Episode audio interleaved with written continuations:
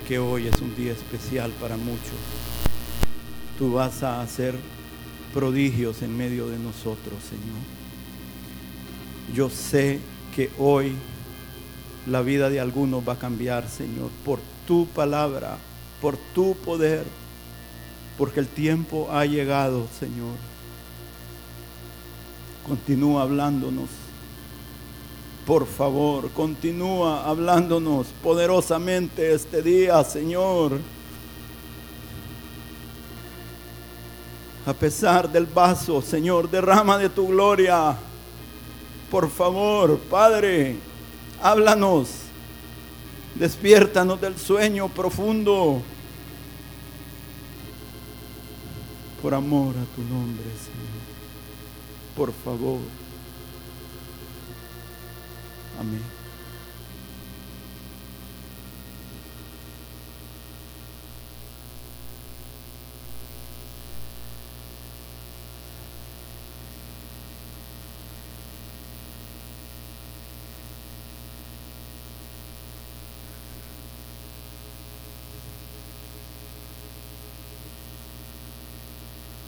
Sentarse.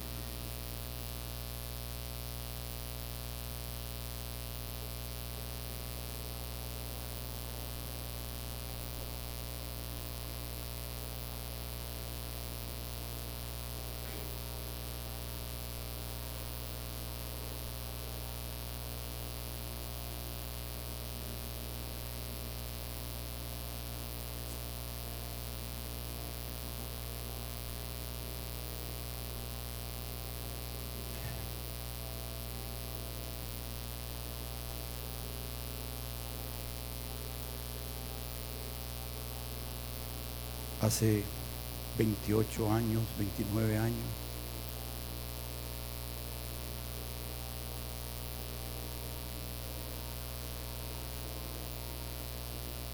En uno de los periodos más difíciles de mi vida.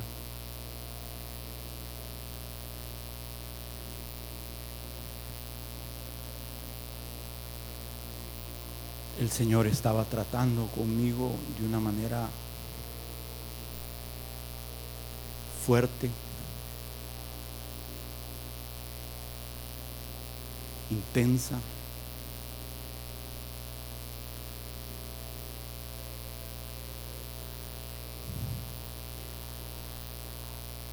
Uno de los tiempos en que más he clamado en mi vida. Yo sentía que no iba a soportar más. Literalmente creía que me iba a volver loco literalmente. Yo sentía que ya no soportaba más. Y el Señor siguió apretando y apretando y apretando hasta que llegó un momento en que sucedió algo en mi corazón. Yo le dije al Señor, Señor, lo que sea.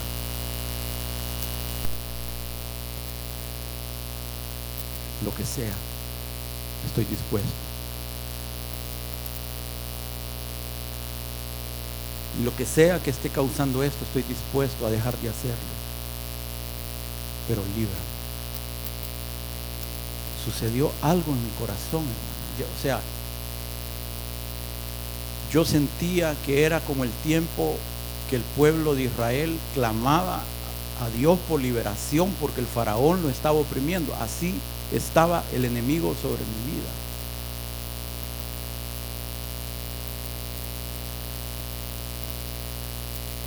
Hasta que llegué a ese punto.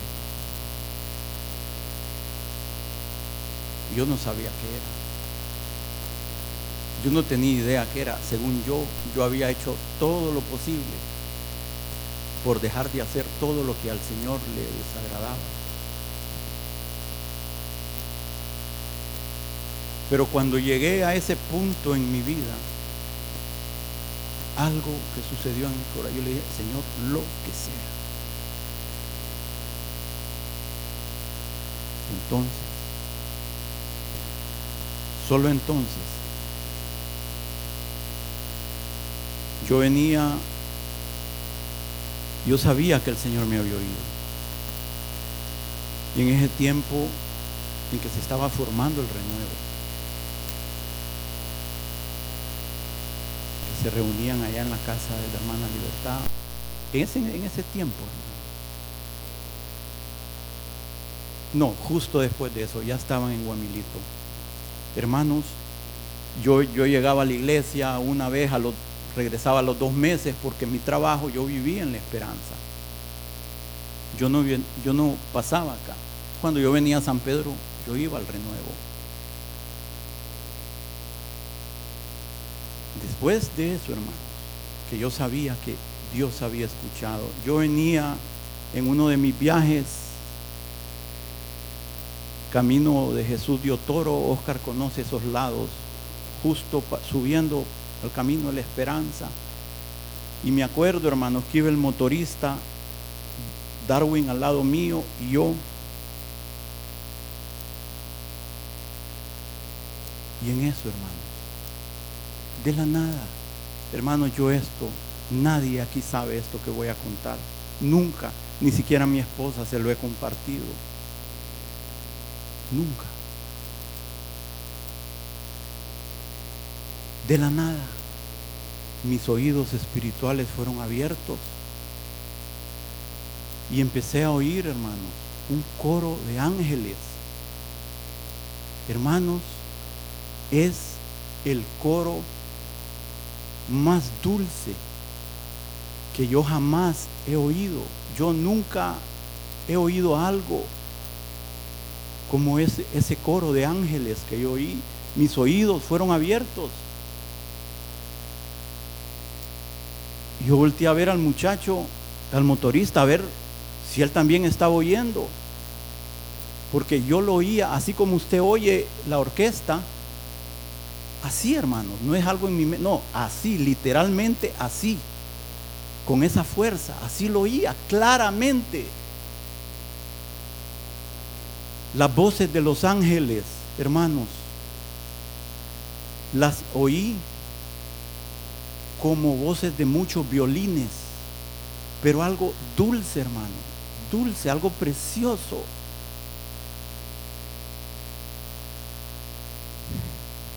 Y el coro que estaban cantando era ese que acabamos de cantar ahorita. Literalmente los ángeles estaban cantando ese coro porque yo había tomado la decisión de hacer lo que fuera necesario para agradar al Señor. El Señor estaba dispuesto a darme su gracia. Yo dije, como yo, yo dije, yo creo que, que ese coro, yo creo que yo lo he oído en el renuevo. Yo no estaba seguro, hermano. ¿Entiende? Porque como este es un coro que casi no se canta y tampoco yo podía, no, asistía siempre a la iglesia. Hermanos, y cuando llegué a mi casa en la esperanza, me fui a buscar los inarios y ahí estaba. Y a partir de ahí, hermano, yo pude ver la gloria de Dios. Lo que Dios hizo, cómo me libró en medio de huestes de demonios, pude experimentar el poder de la unción de Dios rompiendo las cadenas. Yo siento que hoy va a ser especial para algunos hermanos, para algunas vidas. Tal vez Dios tenga una palabra hoy. Estemos atentos, abramos el corazón. Amén. Desde el Señor, desde el principio el Señor ha estado aquí, hermano. Desde el principio. Y el tema que hoy quiero compartirles es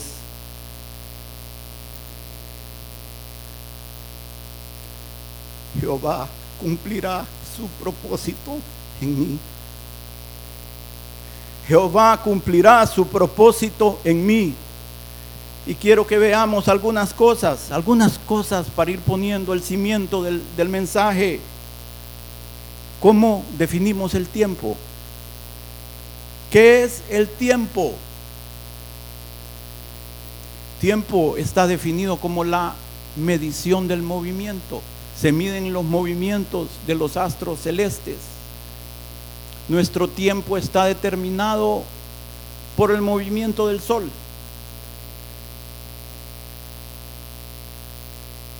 La luna. Porque Dios desde el principio en Génesis dijo, hay alumbreras en la expansión de los cielos para separar el día de la noche y sirvan de señales para las estaciones, para los días, para los años. Los astros fueron establecidos para que nosotros pudiéramos medir el tiempo, para marcar el día de la noche. Es de día cuando sale el sol, no. Es de noche cuando se oculta y sale la luna. Y las divisiones del tiempo sirven, hermanos, para insertar en ellas los acontecimientos y circunstancias de la historia del mundo, de la historia de la iglesia, pero más importante, de nuestra vida. El tiempo sirve para la medición de, de las cosas sujetas a mudanza. Es aquello que permite ordenar la secuencia de los sucesos, estableciendo un pasado, un presente y un futuro. El tiempo es también definido como la época durante la cual vive alguien o sucede algo. Es la estación la ocasión, la oportunidad, la coyuntura para hacer algo. Ahora es el tiempo de hacer tal cosa, decimos. ¿sí? Ahorita es el momento. Está la oportunidad, se abrió esa oportunidad. El tiempo comenzó desde la creación. Antes de eso no existía tiempo, existía la eternidad. Dios vivía en la eternidad. Él es eterno. Nuestra vida está sujeta a tiempo y tiempos, ocasiones, estaciones, eventos que suceden a lo largo de nuestra vida. Israel, Dios lo sujetó a tiempos, tiempo de esclavitud, tiempo de liberación, tiempo de conquista, tiempo del desierto, Asimismo, la iglesia del Señor Jesús está hoy sujeta a tiempos. Pero lo más importante es que nuestra vida también está sujeta a tiempos. En su mano están mis tiempos. Los tiempos en nuestra vida no están ordenados al azar. Están de acuerdo, están ordenados de acuerdo a la sabiduría divina nosotros los humanos estamos sujetos al tiempo. Dios no está sujeto al tiempo. ¿Por qué? Porque Él es el gran yo soy. Es el que era, el que es y el que ha de venir. Él es el Dios eterno, el alfa y la omega, el principio y el fin.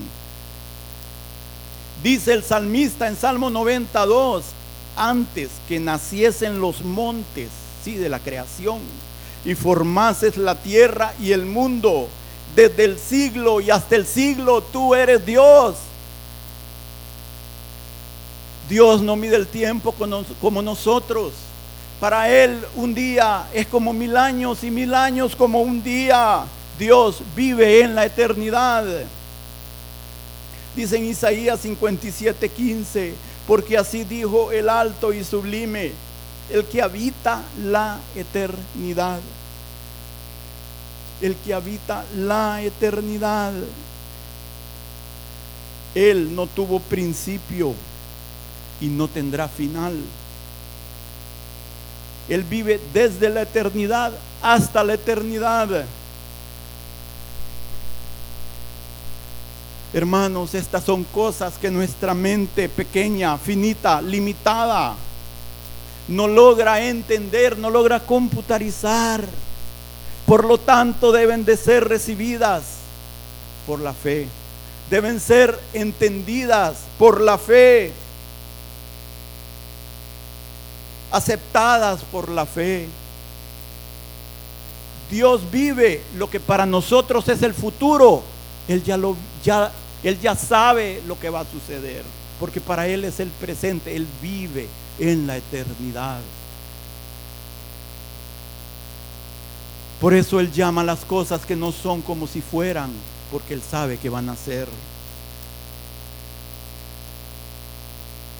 Dios al crearnos a su imagen, al crearnos a su imagen, puso, dice la escritura, eternidad en el corazón del hombre. Dice Eclesiastes 3:11, todo lo hizo hermoso en su tiempo y ha puesto eternidad en el corazón de ellos, sin que alcance el hombre a entender la obra que ha hecho Dios desde el principio hasta el fin, sin que alcance el hombre a entender.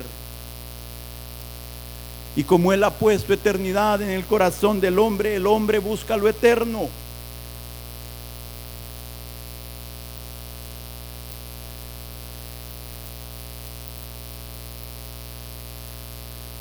Por naturaleza el hombre busca a Dios. Por naturaleza el hombre busca al Creador.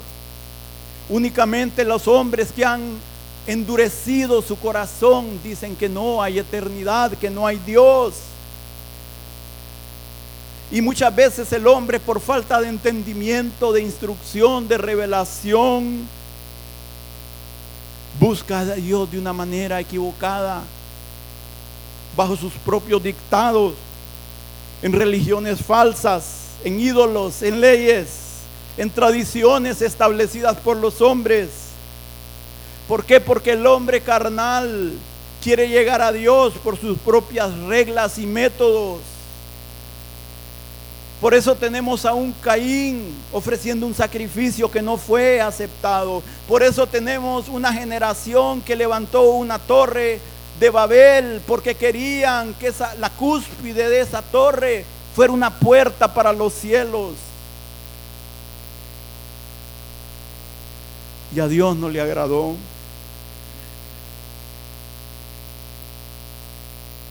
Dios no está sujeto al tiempo. Pero así como Dios no está sujeto al tiempo, Dios tampoco está sujeto al espacio. Sí, usted solo aquí puede estar, aunque a veces su mente esté en otro lado. Pero no, hoy todos estamos aquí. Y nuestras mentes aquí están en nuestro corazón. Pero ¿qué dice la escritura de Dios? Dios no está sujeto al espacio. Dice en Salmo 139, 7, ¿a dónde me iré de tu espíritu? ¿Y a dónde huiré de tu presencia? Si subiere a los cielos, ahí estás tú.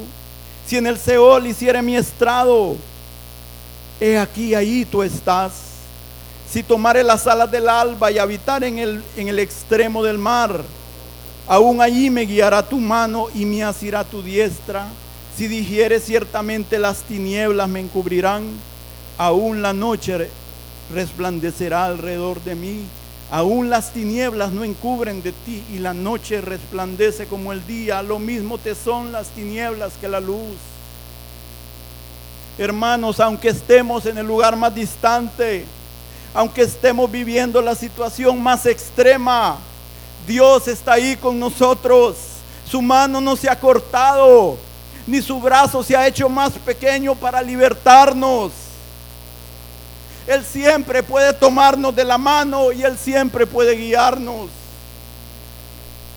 En Jeremías 23, 23, Dios le pregunta a Jeremías, soy yo Dios de cerca, solamente dice Jehová, y no de muy lejos. Se ocultará alguno, dice Jehová, en escondrijos que yo no lo vea. No lleno yo, dice Jehová, el cielo y la tierra. ¿En qué situación estamos, hermanos? Dios allí, su mano todavía es poderosa para sacarnos de ahí donde estemos. Su mano no se ha cortado. Él no está sujeto al tiempo, no está sujeto al espacio. Pero tampoco Dios está sujeto a nuestra debilidad. El problema es que todo lo medimos por nuestra incapacidad, por nuestra debilidad. Porque nosotros no podemos, creemos que Dios no puede tampoco. Porque nosotros no tenemos fuerzas, creemos que a Dios se le acaban las fuerzas o que Dios se cansa. Y dice en Apocalipsis 1.8, yo soy el alfa y el omega, el principio y el fin, dice el Señor, el que es y que era y que ha de venir, el todopoderoso. ¿Sabe qué quiere decir todopoderoso? Que todo lo puede. Él gobierna según su voluntad. Él obra con todo poder. Él tiene todo el poder para llevar a cabo sus planes en nuestra vida. Job 37, 23 dice, Él es todopoderoso, al cual no alcanzamos grande en poder y, en juicio y en multitud de juicio, juicio no afligirá. Lo temerán por tanto los hombres. Él no estima a ninguno que cree en su propio corazón ser sabio. Y en Romanos nos dice, porque las cosas invisibles de Él, su eterno poder y deidad, se hacen claramente visibles desde la creación del mundo, siendo entendidas por medio de las cosas hechas, de modo que no tienen excusas. Hermanos, y lo más importante para nosotros no es la obra portentosa de la creación, Hermano, yo me quedo asombrado cuando me pongo a ver imágenes del universo. Pero lo más importante no es esa obra portentosa que Dios hizo en el universo, sino la obra portentosa que Dios puede hacer en mi vida.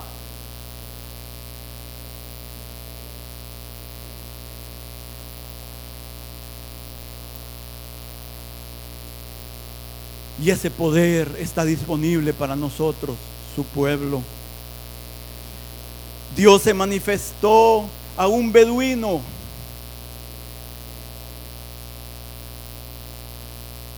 A un árabe. A un sirio. Y le dijo, ve delante de mí y sé perfecto. Camina delante de mí y sé perfecto porque yo soy el Dios todopoderoso. Y de ese hombre, de ese beduino, caminando en un desierto, Dios levantó una nación de la cual nosotros somos parte hoy.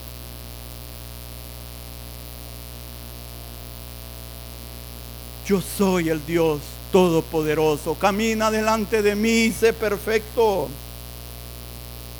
Y ese mismo Dios que a ese hombre se había parecido Después de un tiempo en Génesis 18 dice, le dijo, entonces dijo, de cierto volveré a ti y según el tiempo de la vida, he aquí, Sara, tu mujer, tendrá un hijo. Sara escuchaba la puerta de la tienda que estaba detrás de él y Abraham y Sara eran viejos de edad avanzada y a Sara le había cesado ya la costumbre de las mujeres. Se rió pues Sara entre sí diciendo, después que he envejecido tendré deleite siendo también mi Señor ya viejo. Entonces Jehová dijo a Abraham, ¿por qué se ha reído Sara diciendo, ¿será cierto que de dar a luz siendo ya vieja? ¿Hay para Dios alguna cosa difícil? Al tiempo señalado volveré a ti y según el tiempo de la vida, Sara tendrá un hijo hay algo difícil para Dios.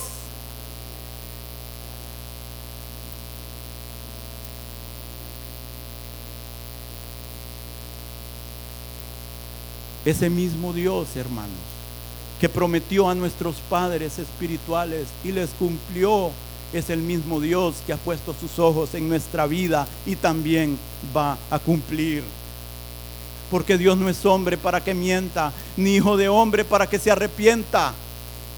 Lo que Él habla con su boca, Él lo hace con su mano.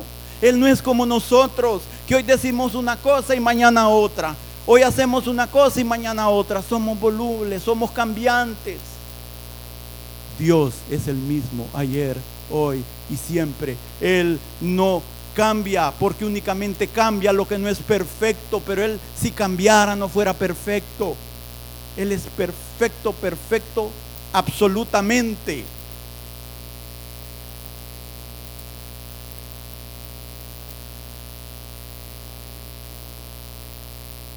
Tampoco dudó por incredulidad de la promesa de Dios, sino que se fortaleció en fe, dando gloria a Dios, plenamente convencido de que era también poderoso para hacer todo lo que le había prometido.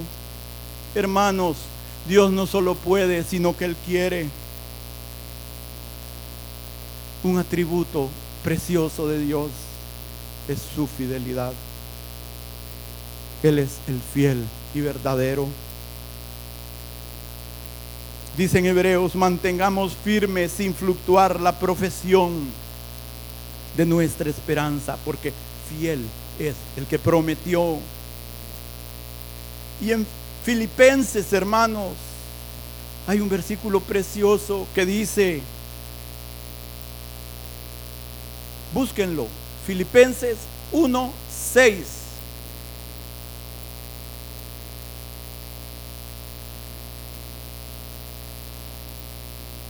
Me avisan cuando lo tengan.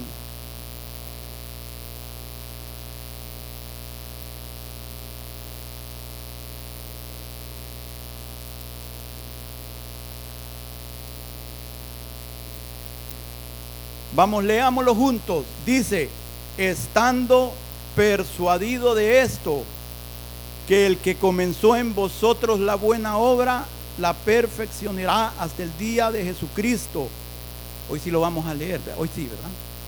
Estando persuadido de esto, que el que comenzó en vosotros la buena obra, la perfeccionará hasta el día de Jesucristo.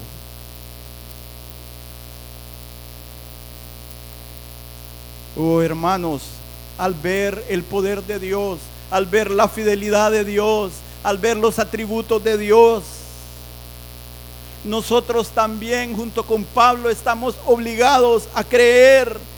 Debemos también nosotros estar persuadidos, estar seguros.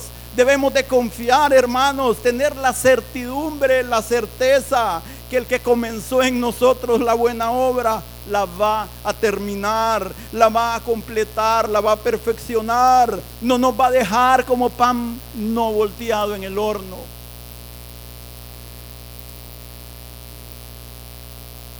Su obra es perfecta, su obra es completa.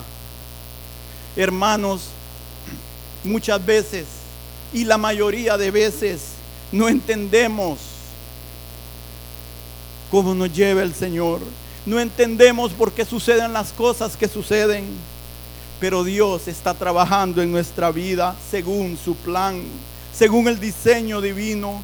Él está haciendo su obra, su extraña obra. Él está haciendo su operación, su extraña operación. Y en Romanos 11:33, búsquenlo también. Vamos a leer. Dice Romanos 11:33.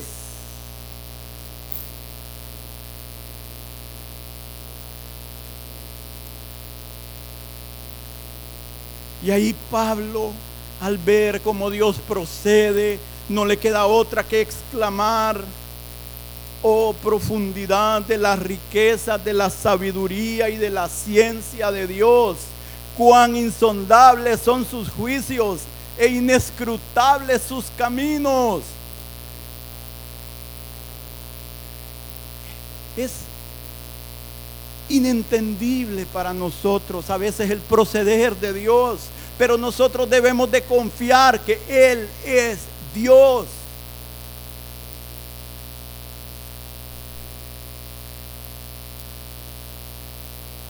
Y en Salmo 92, 5 dice, cuán grandes son tus obras, oh Jehová, muy profundos son tus pensamientos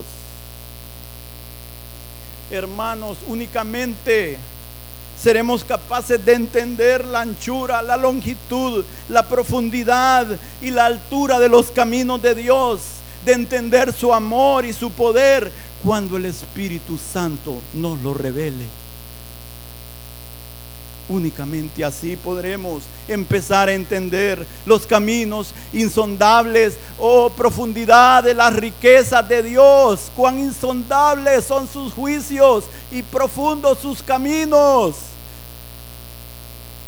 Ayúdanos, Señor, alúmbranos con tu Santo Espíritu.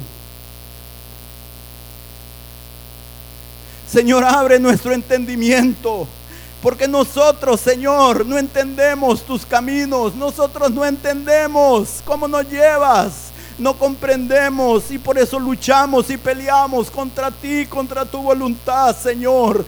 Danos entendimiento, que tu Espíritu Santo venga a nuestra vida, Señor.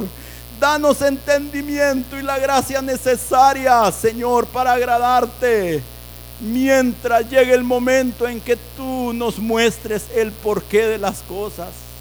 Señor, ayúdanos. Dice el salmista, tal conocimiento es demasiado maravilloso para mí, alto es, no lo puedo comprender.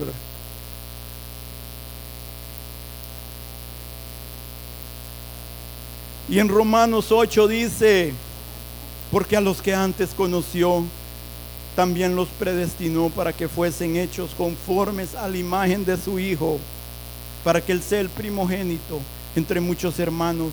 Y a los que predestinó, a estos también llamó, y a los que llamó, a estos también justificó, y a los que justificó, a estos también glorificó.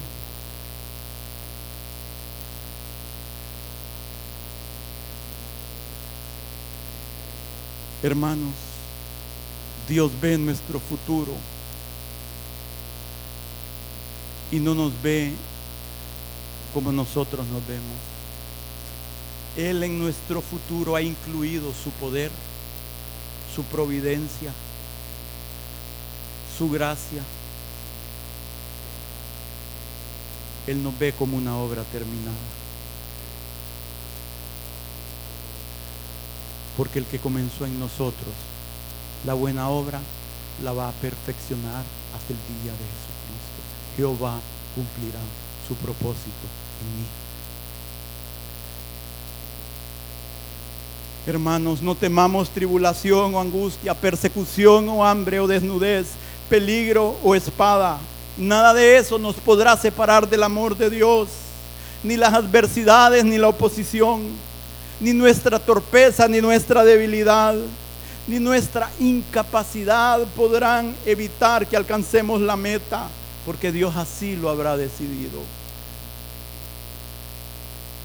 Lo único que sí puede evitar es si nosotros no queremos, porque Dios no nos va a forzar. Pero si nosotros queremos, aunque seamos torpes, aunque seamos brutos, y el salmista dice así, como una bruta bestia era yo, no entendía. Ya vamos a llegar ahí. Nada nos va a separar del amor de Dios. Nada va a evitar que no alcancemos lo que Él ha decidido que alcancemos. Solo si nosotros no queremos. Hermanos, aunque hayan mil demonios poniéndose enfrente, queriendo obstaculizar nuestro avance, aunque todas las huestes del infierno y el mismo Satanás se opongan, no hay nada ni nadie que pueda estorbar la obra de Dios. Si Él ha decidido bendecir, nadie va a maldecir.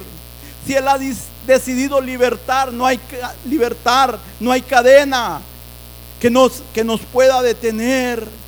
Si Él ha decidido que es el tiempo en que las puertas tienen que abrirse, él va a romper las puertas de bronce y va a desmenuzar los cerrojos de hierro.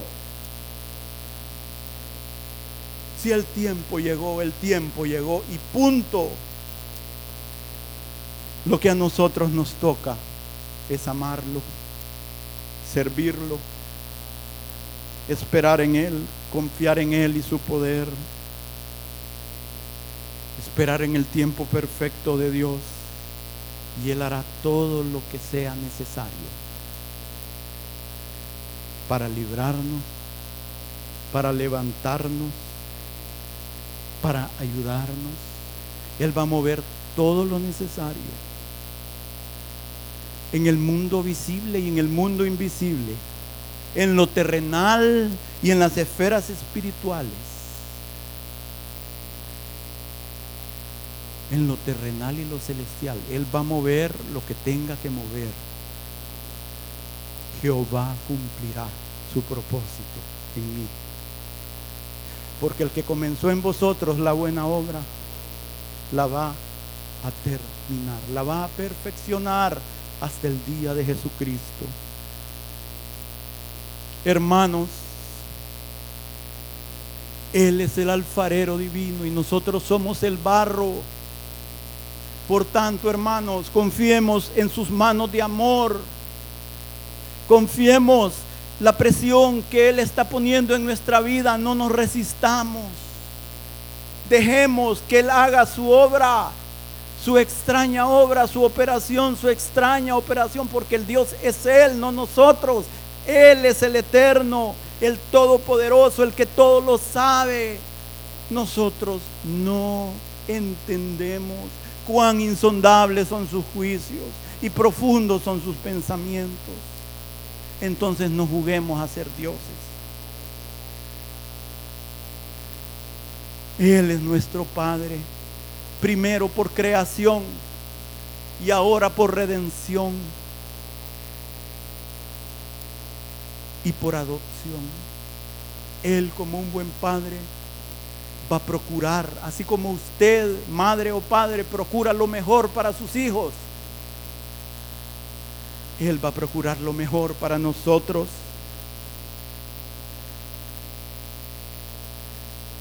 Somos ovejas suyas. Él es nuestro pastor. Hermanos, no dudemos. No dudemos, no nos debilitemos en nuestra fe. Cada mañana y cada noche digámosle, Señor, no entiendo, pero te doy gracias, porque tú llevas el timón de mi vida, tú llevas el timón de mi familia, tú llevas el timón de mi negocio. Y a mí lo único que me toca es agradecerte, darte gracias y tratar de agradarte. Responder al amor divino. Job cuestionaba, Job inquiría, pero a pesar del desastre que se miraba a los ojos de la carne, nunca le atribuyó a Dios despropósito, nunca acusó a Dios de que estaba haciendo algo equivocado, de que estaba haciendo algo incorrecto, algo injusto. Nunca dijo nada mal contra Dios. Él tenía sus luchas normales, pero nunca atribuyó a Dios despropósito. El enemigo quería que Job maldiciera, pero cuando Job recibió las noticias, dijo, Jehová dio, Jehová quitó, bendito sea el nombre de mi Dios. Y no podemos nosotros hacer lo mismo, hermanos. Pero Job no ponía su mirada en el que destruía, sino en aquel que tenía, que controlaba al que destruía. Dios, Job miraba al que controlaba el instrumento que lo estaba azotando. Él no dijo, Jehová dio y los sabeos, los sabeos y los caldeos me robaron el ganado. No. Él no dijo Jehová dio y el enemigo destruyó. Jehová dio, Jehová quitó. Bendito sea el nombre de mi Dios.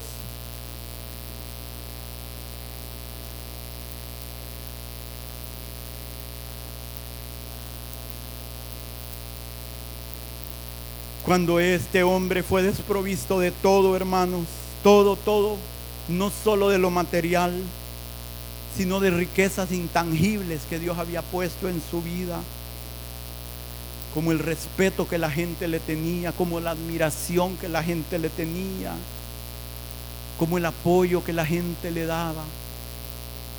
Aún eso le fue quitado. Todos le dieron la espalda.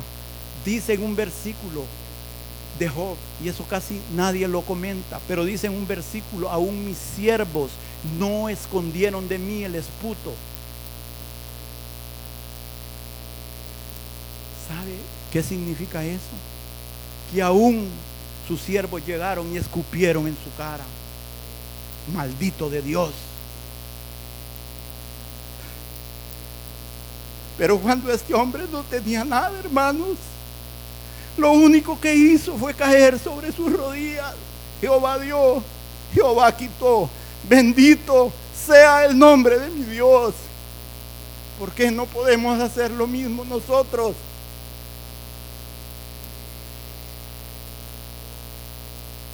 Él sometió su corazón al trato de Dios.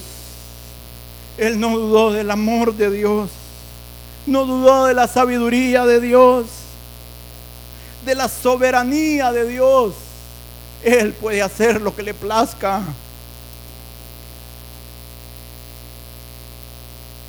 Por eso al final, cuando la prueba termina, la prueba no es eterna.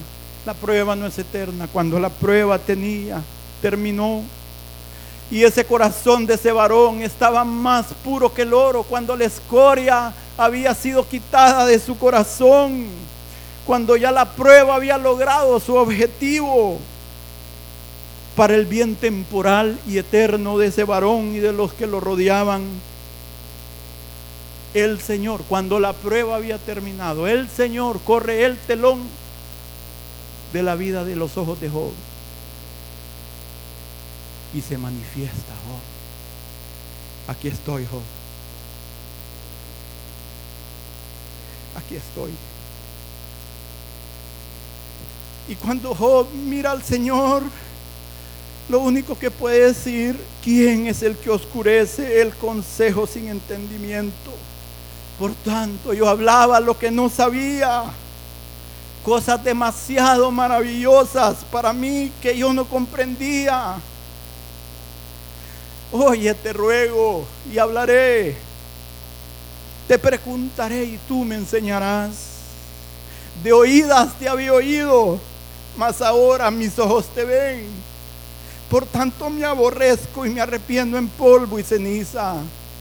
Hermanos, podemos puede suceder esto en nuestra vida si nosotros buscamos a Dios si nosotros buscamos diligentemente al Señor a sus puertas cada día, Dios puede decidir también quitar el telón de nuestros ojos, quitar la ceguera para que nosotros entendamos un poquito el porqué de algunas cosas. Pero si Él no lo hace, seguramente cuando lleguemos a la presencia del Señor, vamos a entender y vamos a decir lo mismo que Job. Oh, lo que no entendía hablaba. Perdóname, Señor.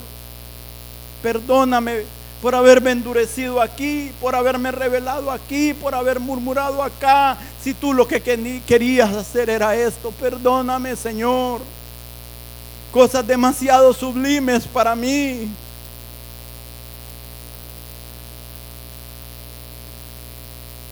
Dios puede mostrarnos cosas. ¿Por qué? Porque las cosas secretas pertenecen a Dios y Él decide revelarnos cosas para nosotros y nuestros hijos.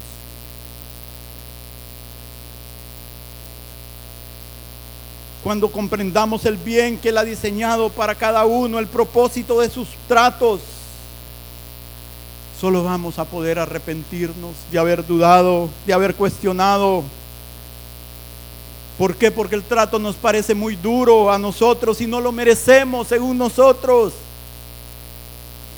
¿Por qué luchamos con la providencia divina, hermanos?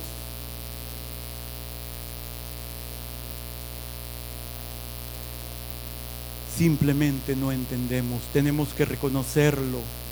Tenemos que tener la humildad para reconocer que no entendemos, porque Dios obra como obra. Oh, profundidad de las riquezas y de la sabiduría y de la ciencia de Dios. Cuán insondables son sus juicios e inescrutables sus caminos. Hermanos, por eso necesitamos buscar urgentemente a Dios. Necesitamos encontrarnos con Él. Y ahí en ese lugar a sus pies entendemos. Ahí cuando vemos cara a cara la gloria del Señor, somos transformados para que nosotros podamos ir de gloria en gloria, de triunfo en triunfo, de victoria en victoria, a pesar de las circunstancias, a pesar de los fracasos, a pesar de todo lo que nos rodee. Dios puede poner nuestros pies sobre la roca. Ahí empezamos a ver cómo Él ve, ahí empezamos a sentir como Él siente, ahí empezamos a reaccionar un poquito como Él reacciona.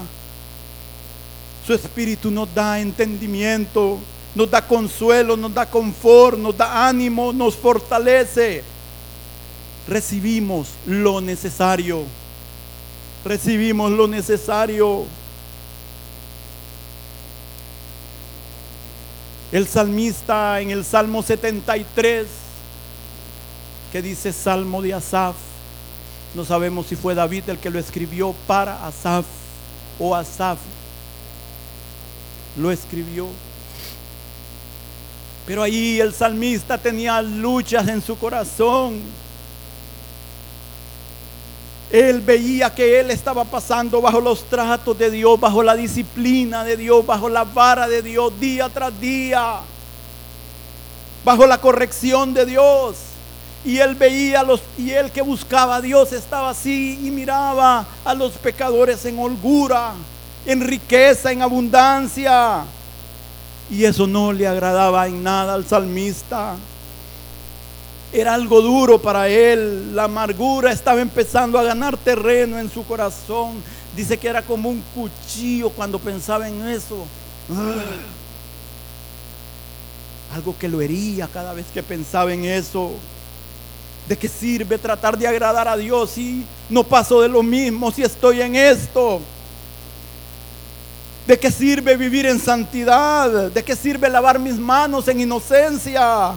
¿De qué sirve dar buen testimonio? Dice, hasta que entrando en tu santuario comprendí, entendí el fin de ellos.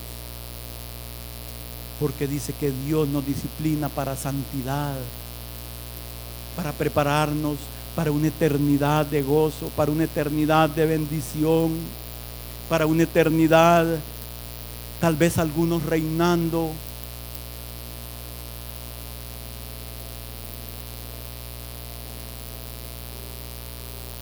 Pero al igual que Job tuvo luchas, tuvo luchas. Pero al igual que Job no se apartó de Dios. Dice ahí en el Salmo 73, 23, dice, con todo yo siempre estuve contigo. Me tomaste de la mano derecha, me has guiado según tu consejo y después me recibirás en gloria. ¿A quién tengo yo en los cielos sino a ti? Y fuera de ti nada deseo en la tierra. Mi carne y mi corazón desfallecen, mas la roca de mi corazón y mi porción es Dios. Hermanos, a veces sentimos que desfallecemos, que nuestro corazón no da más, que ya no podemos, mas nuestra roca es Dios, por eso nos urge buscarlo. El profeta Habacuc, hermanos, tenía luchas también por lo mismo, viendo la iniquidad, viendo la violencia que lo rodeaba. No habían escrúpulos había rapiña en esa sociedad. Nadie podía decir que lo que tenía era de él porque a otro se lo había quitado. Los jueces eran perversos, la justicia no salía según ciencia. Los jueces inclinaban al que más pagaba. Y el, el profeta tenía luchas y viendo el juicio que Dios traía sobre el pueblo a través de Asiria, a través de Babilonia. Y el profeta le decía, Señor, ¿por qué estás haciendo? Nosotros somos malos, pero aquellos son peores que nosotros. ¿Cómo nos vas a corregir con estos que son peores? Y El profeta no le quedaba otra que mezclar sus lágrimas con las lágrimas de los oprimidos, con las lágrimas de aquellos que eran abusados, que eran afligidos. Y él clamaba y parecía que Dios no respondía. Hasta que llegó un momento que el profeta dijo, sobre mi guarda estaré y veré que se me responde tocante a mi queja. A veces tenemos que esperar en Dios para tener respuestas, hermanos. Dios no está obligado a respondernos. Dios no está obligado a respondernos cuando nosotros creemos que nos debe de responder. Dios tiene su tiempo y todo lo hizo hermoso en su tiempo, sin que alcance el hombre a entender la obra de Dios y velaré para que se me diga y quede responder tocante a mi queja. Hasta que Dios le muestra su plan. Dios corre el telón. Habacuc, no entendías, mira. Pero lo primero que Dios le dice al profeta es, aquel cuya alma no es recta, se enorgullece. Mas el justo por su fe vivirá. Hermanos, nosotros queremos vivir en Dios. Tenemos que aferrarnos de la fe. Tenemos que aferrarnos de aquel que nos da la fe. Si no, no vamos a prevalecer. El justo por su fe vivirá. Debemos vivir confiando en nuestro Dios, en su poder, en su sabiduría, en su bondad. Y vamos a vivir. Esa fe nos va a venir únicamente si escuchamos la voz de Dios. Si le damos gloria a Dios y confiamos, aunque no entendamos, aunque no veamos. Hermanos, va a llegar un momento en que tenemos que abandonarnos en las manos de Dios.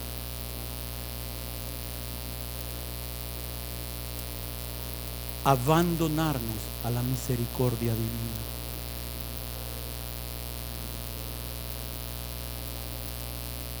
Ya no vamos a seguir teniendo el timón de nuestra vida. Señor, renuncio. Tú llevas mi vida. Voy a confiar en ti. No entiendo. No veo te doy gloria, Señor. Gracias por lo que estás haciendo, porque a los que amamos a Dios todo nos ayuda a bien.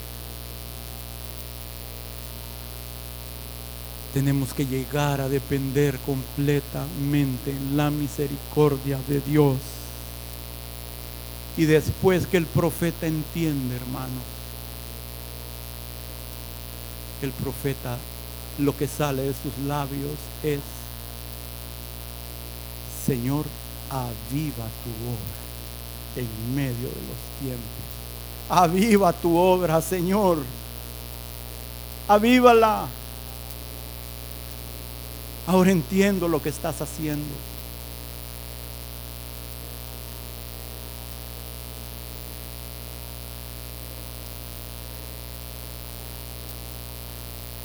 Oh hermanos, necesitamos confiar en nuestro Padre. Amén. Pónganse de pie.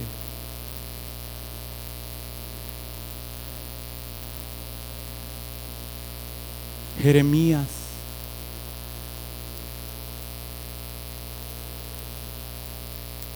había estado amonestando al pueblo.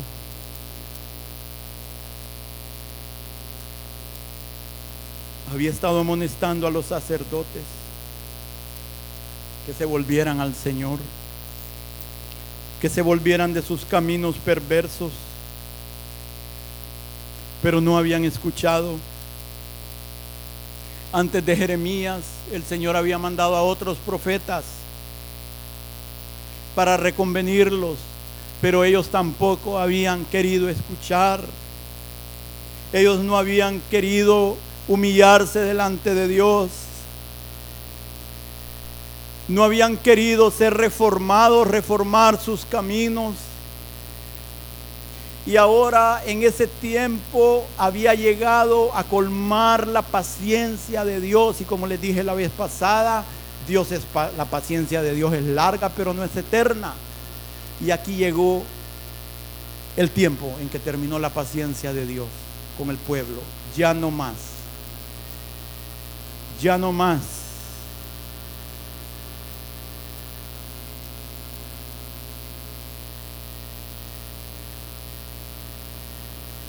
Ahora, en ese momento,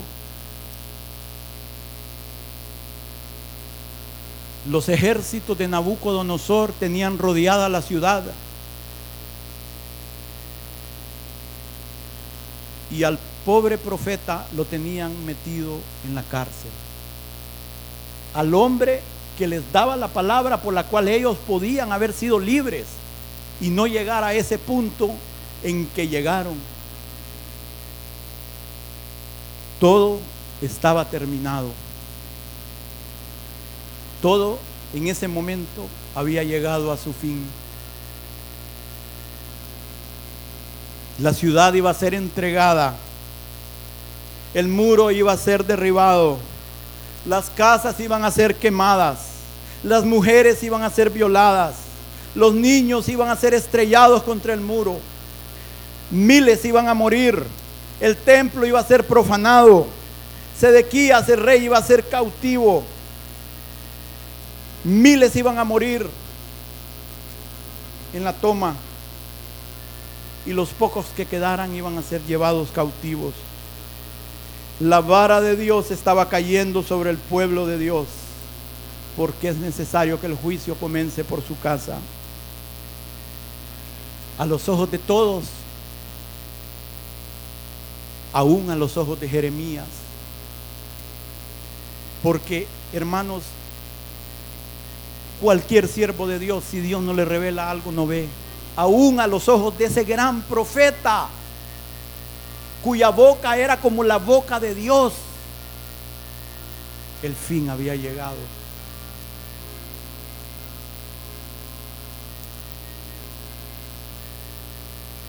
Y en eso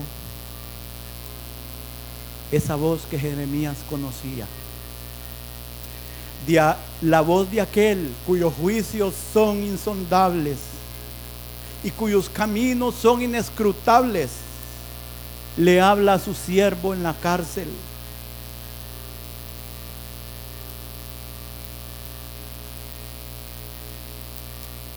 Esa voz vino a Jeremías.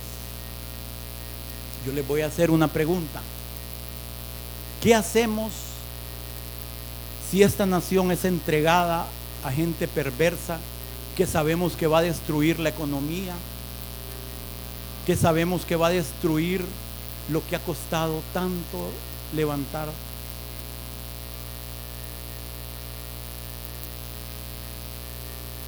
¿Qué han hecho los venezolanos? Han salido por miles y miles y miles de su nación. No hay ni comida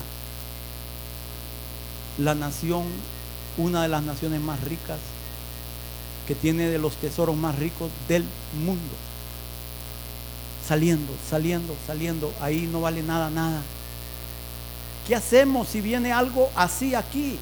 ¿Qué es lo primero que pensamos? Vámonos, vendamos lo que tenemos, ¿verdad? Y entre peor es la crisis, menos valen las cosas. ¿Correcto? Y cuando todo está, que ya no hay esperanza, las cosas no valen nada. ¿De qué le sirve un pedazo de tierra si se va a morir de hambre? ¿De qué le sirve un terreno si los enemigos vienen a destruir, sea quien fueren? Los quiero, los estoy poniendo en un lugar medio parecido al que estaba ese pueblo, hermanos. Y esa voz que hace su obra, su extraña obra, le dice a su siervo Jeremías, ¿te acuerdas de tu tío Hanael, creo que así se llama, y allá de Ananot. Ellos tenían una ley, si alguien quería vender una propiedad, los primeros que tenían la opción eran los familiares. Era la opción de redención de la tierra. Tu tío, imagínense, el país asediado, Jeremías en la cárcel. Tu tío viene porque quiere te trae una ganga. La propiedad de él te la quiere vender porque a ti te toca el derecho. ¿Qué haría usted, hermano? Dios le dice, cómprala. Cómprala. Y el profeta, ¿cómo? ¿Cómo, Señor? La lógica de Dios no es nuestra lógica. Los caminos de Dios no son nuestros caminos. Dios cumplirá su propósito. Le dice, Jeremías, ves el ejército rodeando la ciudad. Jeremías, y eso no es nada. Van a hacer esto, van a hacer esto, van a hacer esto, van a hacer esto. No es nada lo que has visto. Compra esa heredad, porque viene tiempo en que aún pasarán las ovejas delante de los pastores. Viene tiempo en que habrán ancianos y ancianas con bordón en la calle. Viene tiempo en que haré como la primera profecía nos dijo, un nuevo pacto eterno con la casa de Israel. Yo los voy a restaurar, los voy a bendecir, les voy a dar un nuevo corazón y me van a buscar de todo corazón. Oh hermanos, Jehová cumplirá su propósito en mí. ¿Te parece imposible? Pero habrá algo difícil para Dios. ¿No creen que hoy es un buen día? Hermanos, la gracia está disponible. Yo sé, el Señor está aquí y ha estado. La gracia para confiar en Dios hoy, hoy, hoy, en este momento está disponible. Abramos nuestro corazón, no endurezcamos. Yo quiero invitarlos, hermanos, si alguien quiere pasar, yo no acostumbro esto, no soy muy dado, pero hay días especiales. Yo siento que hoy es un día especial y no, no vienen delante de mí, vienen delante del Señor. Yo no soy nada, pero hoy la gracia de Dios, si usted necesita la gracia para obedecer, si necesita la gracia para seguir creyendo porque siente que ya no puede, que sus fuerzas ya no le dan más, hermanos, es un paso de fe, es un paso de fe. Yo lo invito, yo lo animo. Hermanos, el hierro se golpea cuando está caliente por el fuego. Y ahorita yo siento que el Señor nos ha hablado. Si usted deja que eso se enfríe, y en su casa ya no va a estar la oportunidad. Así son las cosas. Escucho risas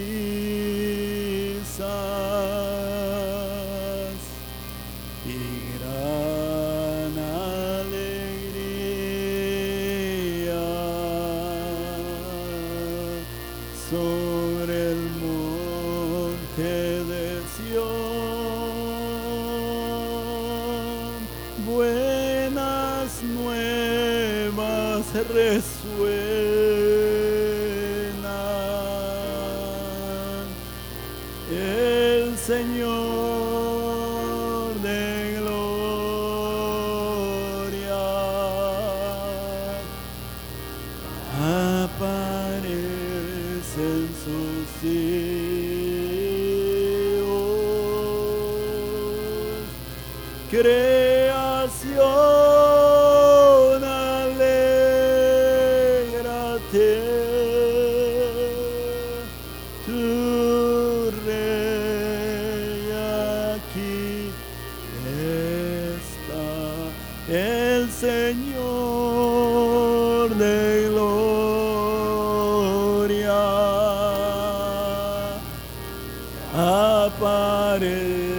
aparecen sus hijos.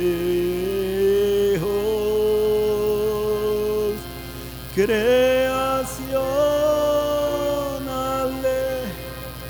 alegrate,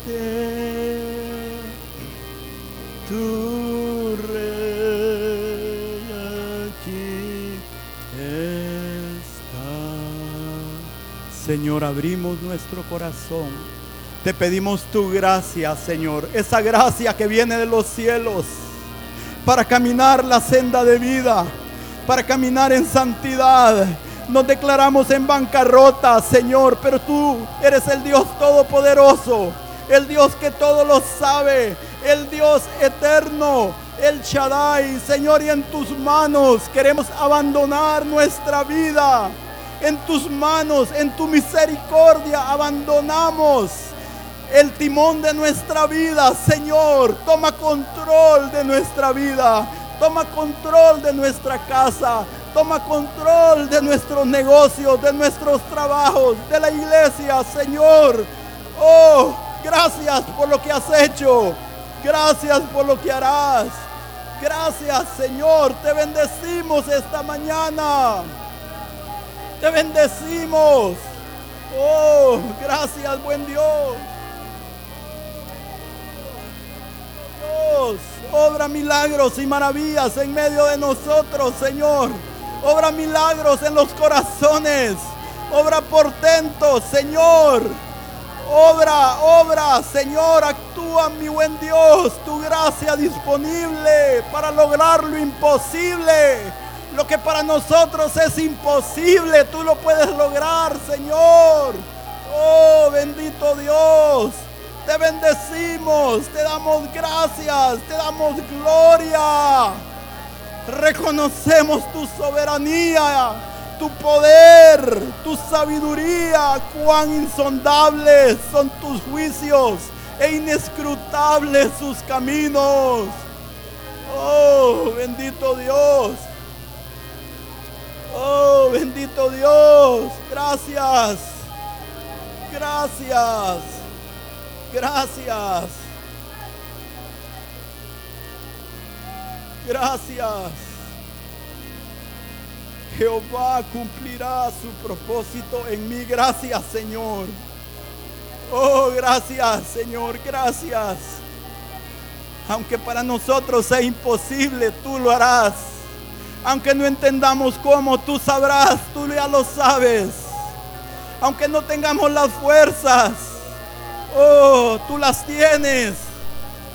Tú tienes todo lo necesario para que terminemos con gozo y alegría. Para presentarnos delante de ti con gozo y gran alegría, sin mancha, sin arruga. Oh Dios, gracias te damos en esta preciosa mañana, Señor, en que estás haciendo cambios permanentes en las vidas. Señor, yo sé que estás obrando permanentemente en algunas vidas para toda la eternidad a partir de esta mañana. Yo sé, yo sé, Señor, que lo estás haciendo. Gracias.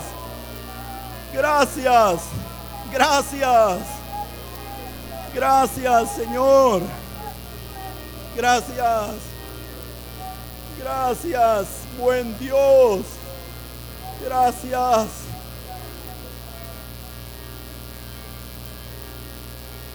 Agradezcámosle al Señor, hermanos. Agradezcámosle.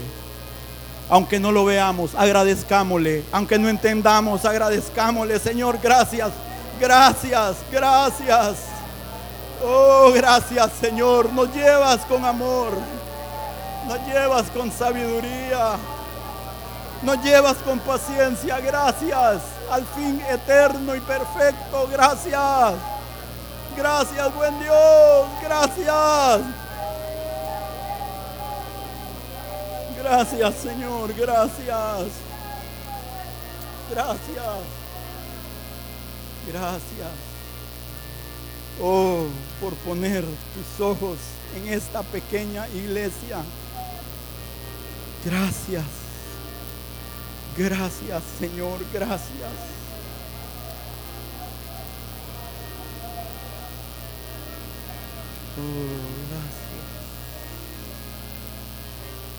Oh, oh, porque las aflicciones del tiempo presente no son comparables con la gloria que en nosotros ha de manifestarse. Gracias, Señor. Gracias, Señor. Gracias.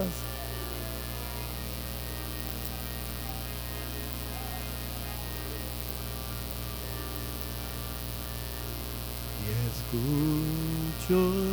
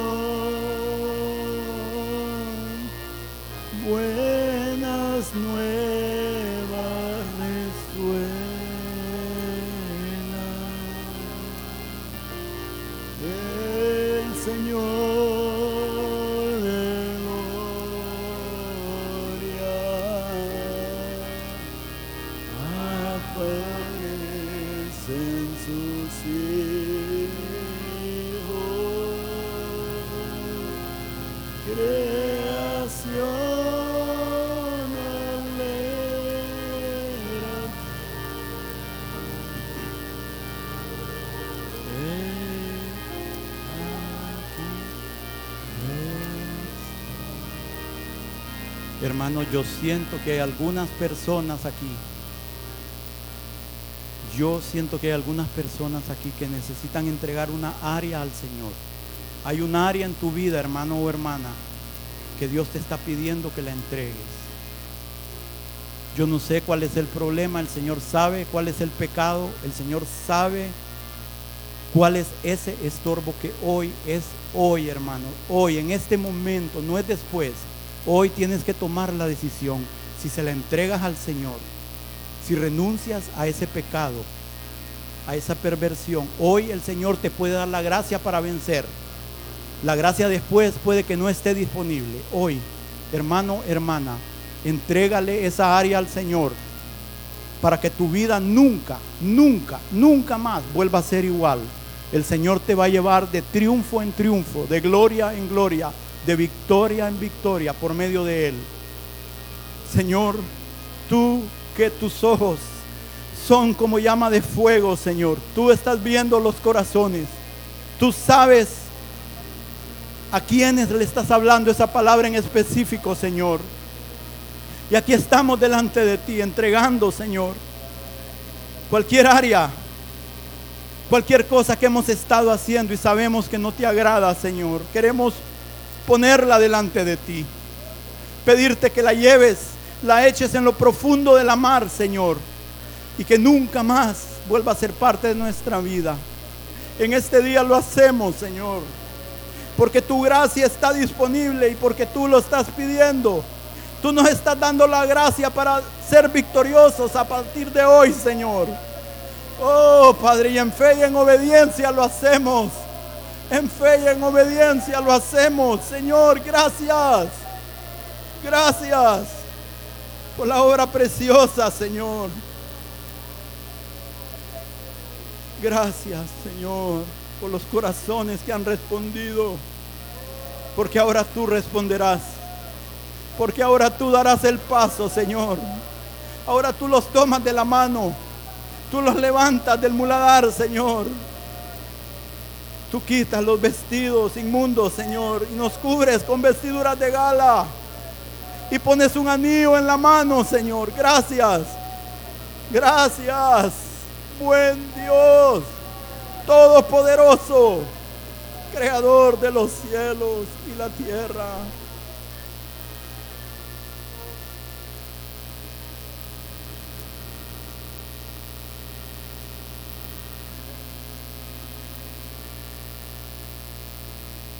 El Señor de gloria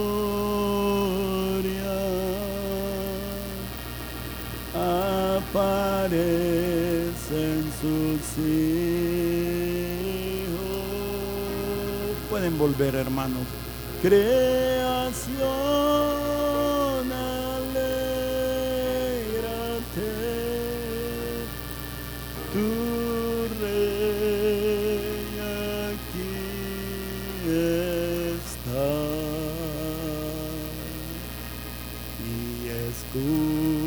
mucho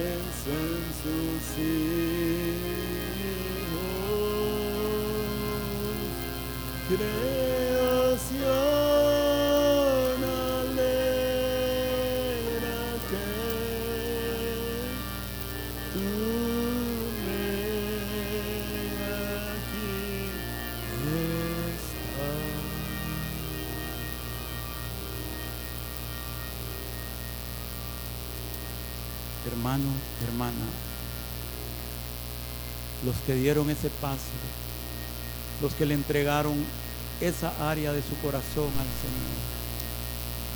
Quiero decirte que hoy hay mucho gozo en los cielos. Mucho gozo en los cielos. Hay fiesta.